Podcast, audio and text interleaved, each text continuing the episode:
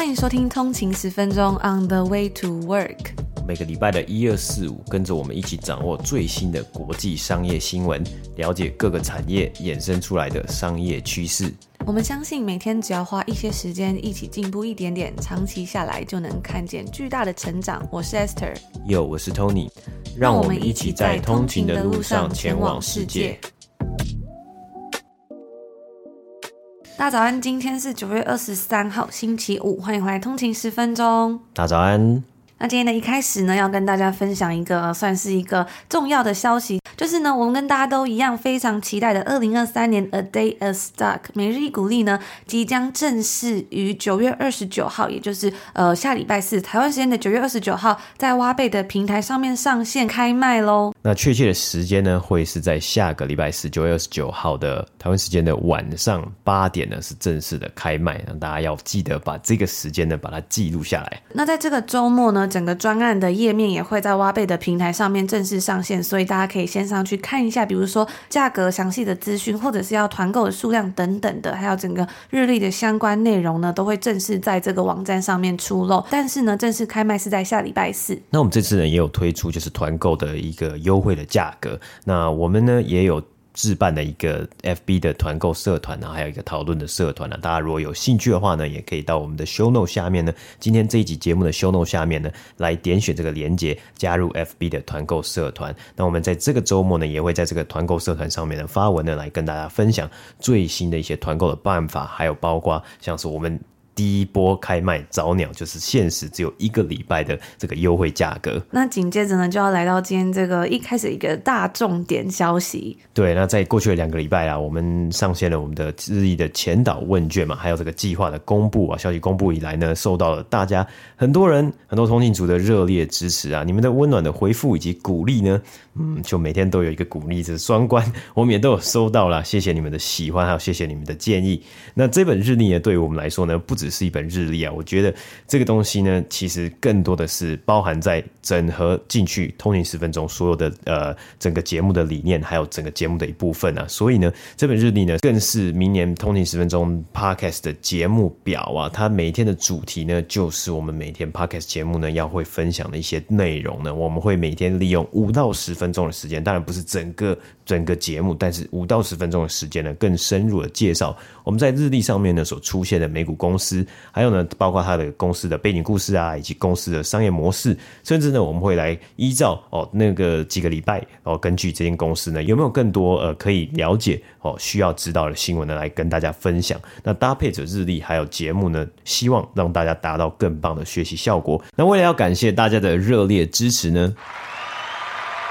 谢谢大家。我们想要在正式集资上线之前呢，我们要送出总共送出五本每日一股利。回馈给所有的通勤族，那这个抽奖呢，会在 IG 上面会有一个抽奖的活动，然后在我们的 FB 粉丝专业呢，搜寻通勤十分钟呢，也会有一个正式的抽奖活动啊。在 IG 上面的抽奖活动呢，我们会送出三本每日一鼓励；那在 FB 脸书的粉丝专业上面呢，我们会送出两本的每日一鼓励。那抽奖方式呢，跟我们之前的抽出方式是一样，就是非常简单，但是有个小小不一样的重点就是呢，这个留言是可以重复 entry 的，就是可以重复留言，所以在留言里面呢，你只要 tag 一个朋友，那你可以重复 tag 不同的人呢，就可以重复的 multiple entry，你就可以增加你的中奖几率这样子。那这个抽奖活动呢，只有限时四天，也就是到下个礼拜一台湾时间的晚上十一点五十九分，然后在截止之后呢，我马上在周二就会直接抽出中奖的结果，让大家如果没有中奖的话呢，可以赶快就是到二十九号在早鸟的时候赶快购买，所以赶快到我们的 IG 或者是脸书参加这个抽奖活动吧。在昨天呢，我们有稍微跟大家提到联准会要升息三码的最新消息嘛？那今天呢，我们继续来看看这则新闻。为了抑制现在的高通膨呢，联准会在昨天北美时间周三下午毫无意外的公布了要再次升息三码，也就是零点七五个百分比的消息。那这已经是连续第三次宣布要来升息三码了，这也是以八零年代以来呢最快的速度在提高利率，代表说联准会现在在继续加紧对抗高通膨状况，并且呢暗示未来会以更大规模的升息动作。那这样子更激进的方式呢，也增加了未来最终会进入经济衰退的风险。这次的升息呢，也会影响许多消费者跟企业在贷款时的短期基准利率提高三到三点二五个百分比。那这是自从二零零八年以来的最高水平了。联总会透过提高借贷利率，进而提高了房贷利率、汽车贷款或者是像是商业贷款的成本，这也将导致企业跟消费者呢可能会减少借贷跟支出，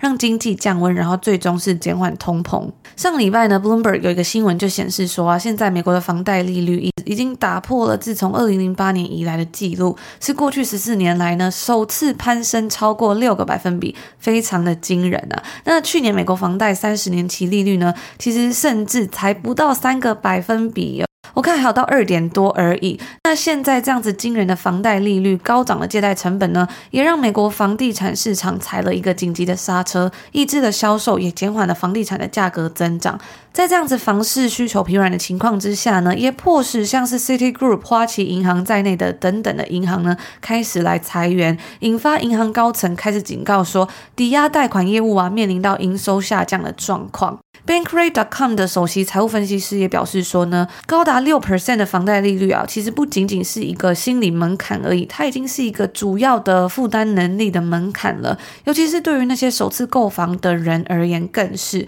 自从今年年初以来呢，房贷利率的上涨已经对大众的可负担程度造成了很大的影响。那这样子影响的程度呢，其实是跟房价上涨二十八个百分比是差不多的，是不是真的非常的惊人？那在升息的新闻出来之后呢，我也有。看到网络上有梗图，就分享说啊，这已经太疯狂了。如果呢，你在二零二一年，就是去年的时候，以二点六 percent 的三十年房贷固定利率，可以购买到六十万美金的房子的话呢，那你每个月现在支付的这个房贷啊，将会跟今天以六点二个百分比的利率所购买的三十九万两千块美金的房子相同。也就是说呢，去年你一样的钱，你是可以买六十万，那今年你只能买三十九万两千块。这个听起来是不是真的还蛮可怕的？那回到这个升息的新闻呢、我们之前在分享最新的 CPI 消费者物价指数的时候，提到说油价的下跌呢，也稍微的让总体通膨率跟着降低了一点。虽然跟去年同期相比，在今年八月份的通膨率仍然是高达了八点三个百分比，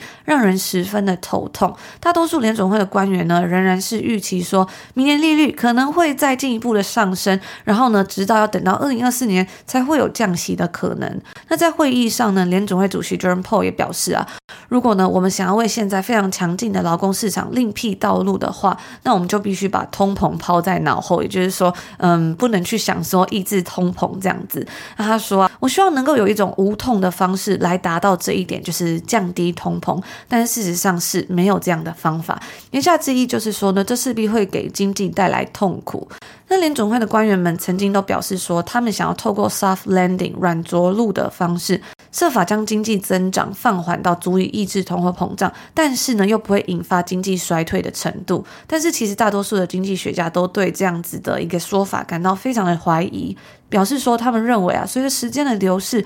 联准会大幅的升息呢，将会导致裁员潮、失业率上升，以及今年年底或是明年年初经济进入全面的衰退。联准会预估失业率到明年年底的时候呢，将会从原本现在目前的三点七个百分比上升到四点四个百分比。而失业率的飙升呢，通常也会伴随着经济的衰退。联准会一连串的升息盛会呢，已经对整体经济造成了重大的影响。其中呢，我们就来分享几个部分。首先是我们看到在华尔街的部分呢，飙升的国债殖利率让政府债券的吸引力已经大过于股票。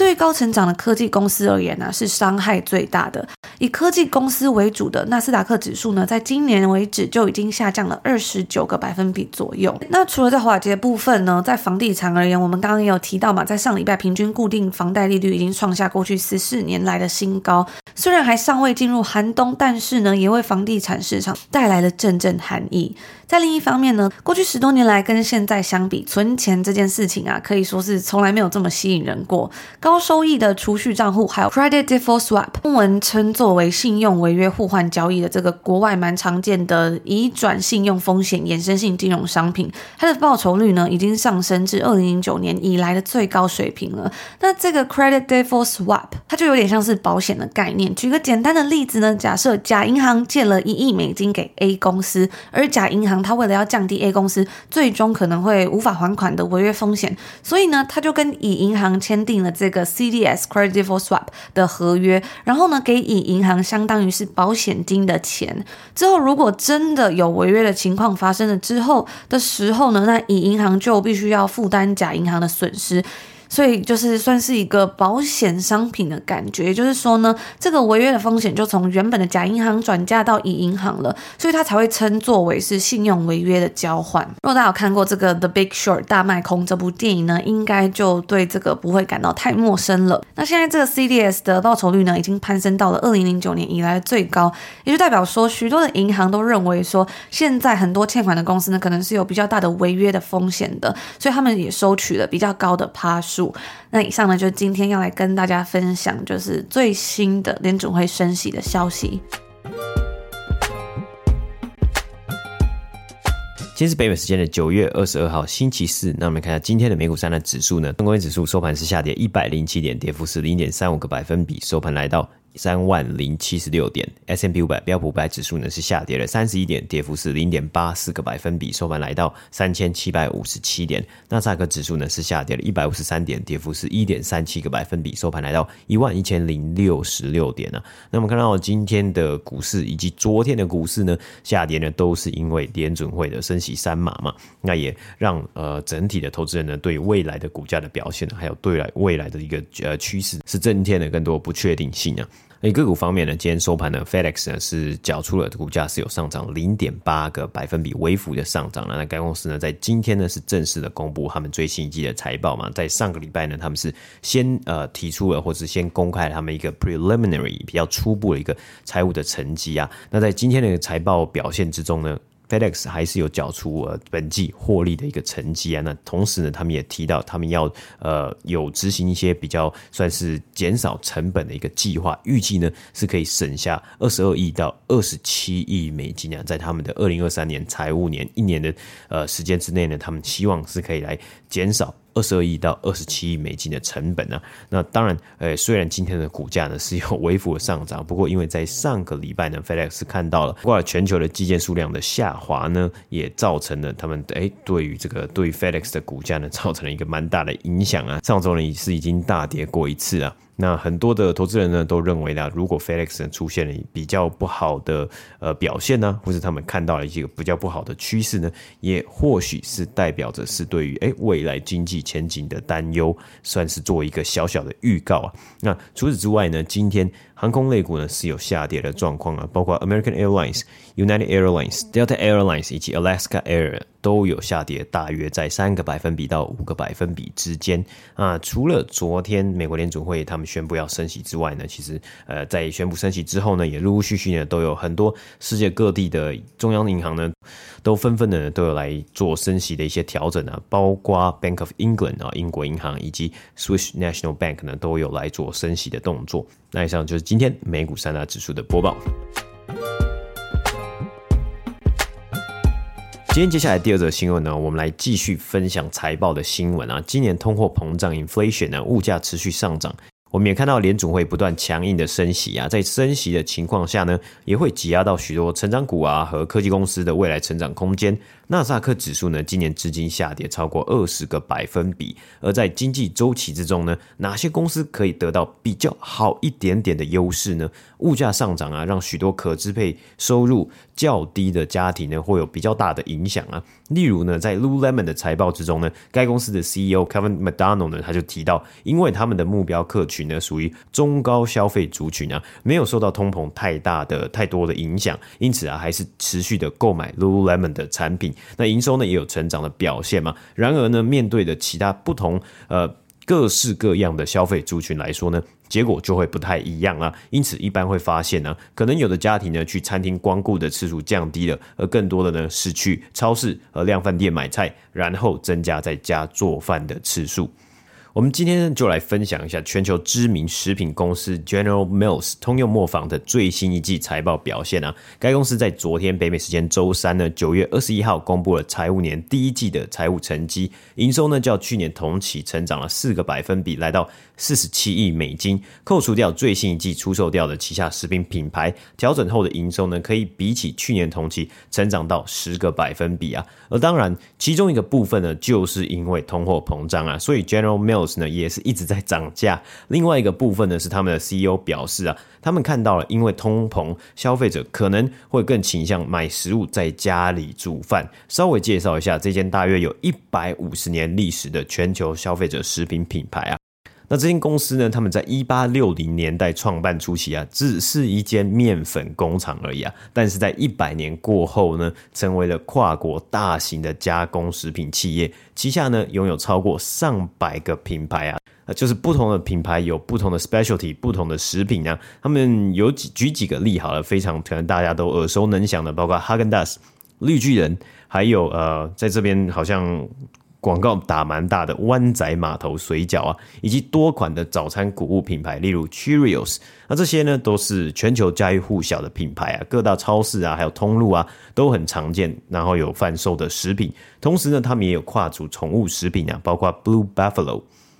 而消费者呢，在购买商品啊和杂货的成本增加，在美国劳工部的数据之中呢，显示出美国的食品价格在八月比起去年同期呢是上升了十三点五个百分比啊，也是自从一九七九年三月以来呢最快速的增长速度。对于公司来说，General Mills 呢也表示，预计在今年财务年呢成本会可能增加到十五个百分比啊，高于上一次呢六月他们所提到的预估，其中啊包括了原物料成本。劳工、运输和燃料等各方面的这些价格啊，这些呃算是成本开销呢，都是在成长，都是在上涨啊。不过在持续涨价的情况之下呢，General Mills 预估啊，如果越多消费者选择在家吃饭，很有可能呢会让销售量持续的进步。在这一季的财报里面。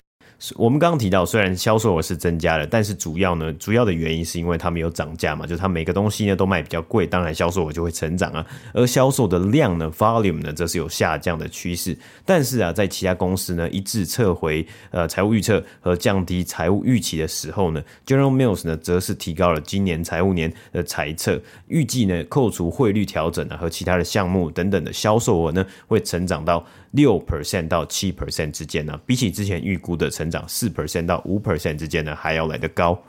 而虽然销售额有所成长啊，General Mills 呢还是遇到了成本上的挑战啊。本季的毛利呢是下降了四点五个百分比啊，来到三十点七个百分比。而对于成本的部分呢，该公司预计呢，他们要在包装上面做一些调整，并且呢减少包装的内容量啊，等于说每盎司的价格会增加。所以呃，有点像是我们在举例，有点像是说，哎，这个很多这个零食的这个太空包装，它可能空气的部分呢会会变得越来越多啊。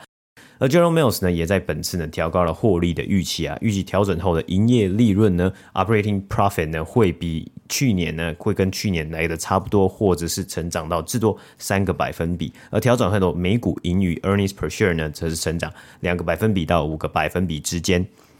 在这一次的财报呢，是 General Mills 财务年第一季截止于八月二十八号的三个月之中啊，General Mills 是缴出了获利八亿两千万美金的成绩，换算每股呢是一点三五块美金。那去年同期的净利呢则为六亿两千七百万美金，每股一点零二块美金啊。那接下来我们可以稍微的细看一下 General Mills 在这一次的销售分类以及销售表现呢、啊。他们在财报之中呢是分为四大区块啊，第一个呢是北美零售 North America Retail 北美，第二个呢是北美。食物、食品服务类别，然后第三个是宠物以及国际市场。那北美零售呢是占他们的销售的大半部分，所以他们主要的市场其实就是在美国跟加拿大。那这一季的销售成长呢是达到了十 percent 啊，到三十亿美金。那他们一季的营收呢大概是在四十七亿美金嘛，所以其实呢，北美的整个零售的一个市场呢，其实对于 General Mills 来说呢是非常非常的重要的。那虽而虽然它的销售额呢是有成长，但它的销售量呢，也就是 volume 的部分呢是有下降，大约六个百分比。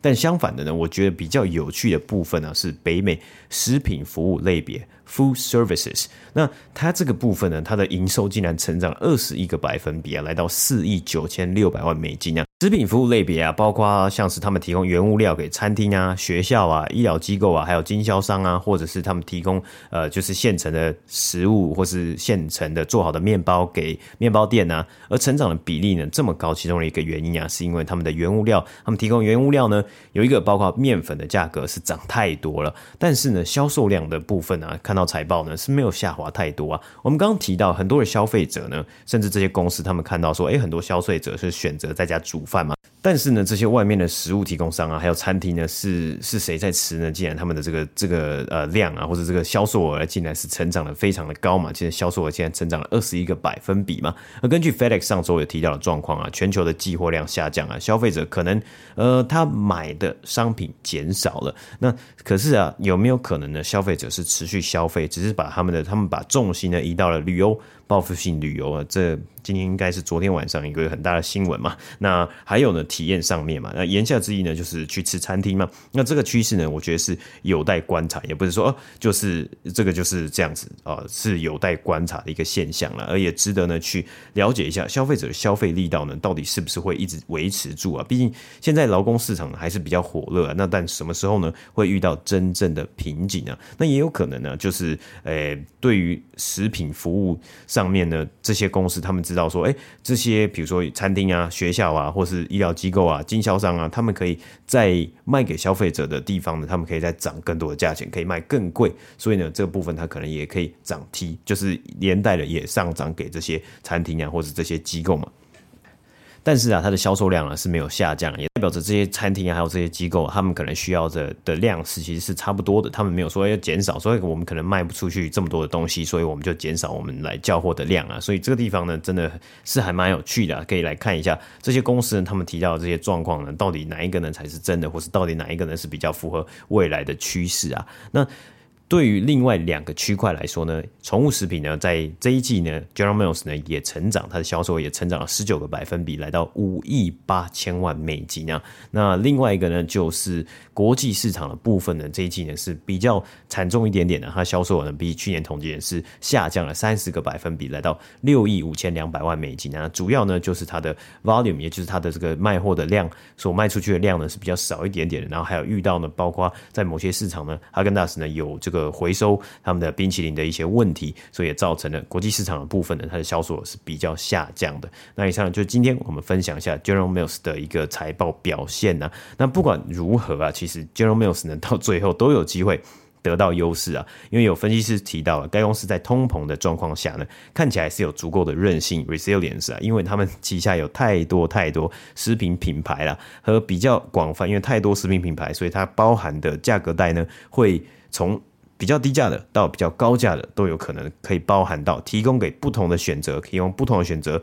多元化的选择给消费者。那消费者呢，可以上下的自自己选择，自己上下移动。但是呢，他们可能到最后还是来去购买，还最后呢还是购买 General Mills 下面某一个产品。那这样子，他们其实还是有机会，还是有办法捕捉到这些花费。因此啊，General Mills 在昨天呢，它股价收盘上涨了三个百分比啊，今天是持续上涨超过一个百分比啊。我们也看到呢，他们它的股价呢，今年至今呢是上涨至少呃二十 percent 啊，而同时呢，与大盘相比啊，这个大盘。今年至今，美股大盘呢都有下跌至少十个百分比的表现呢。General Mills 的股价表现算是亮眼的，而它的其他竞争对手还有它的 peers 呢，包括家乐士啊，股价今年至今上升十三个 percent。旗下拥有知名番茄酱的卡夫亨氏 Kraft Heinz 呢的股价今年至今呢则是下跌五个百分比。那以上呢就是今天的新闻播报。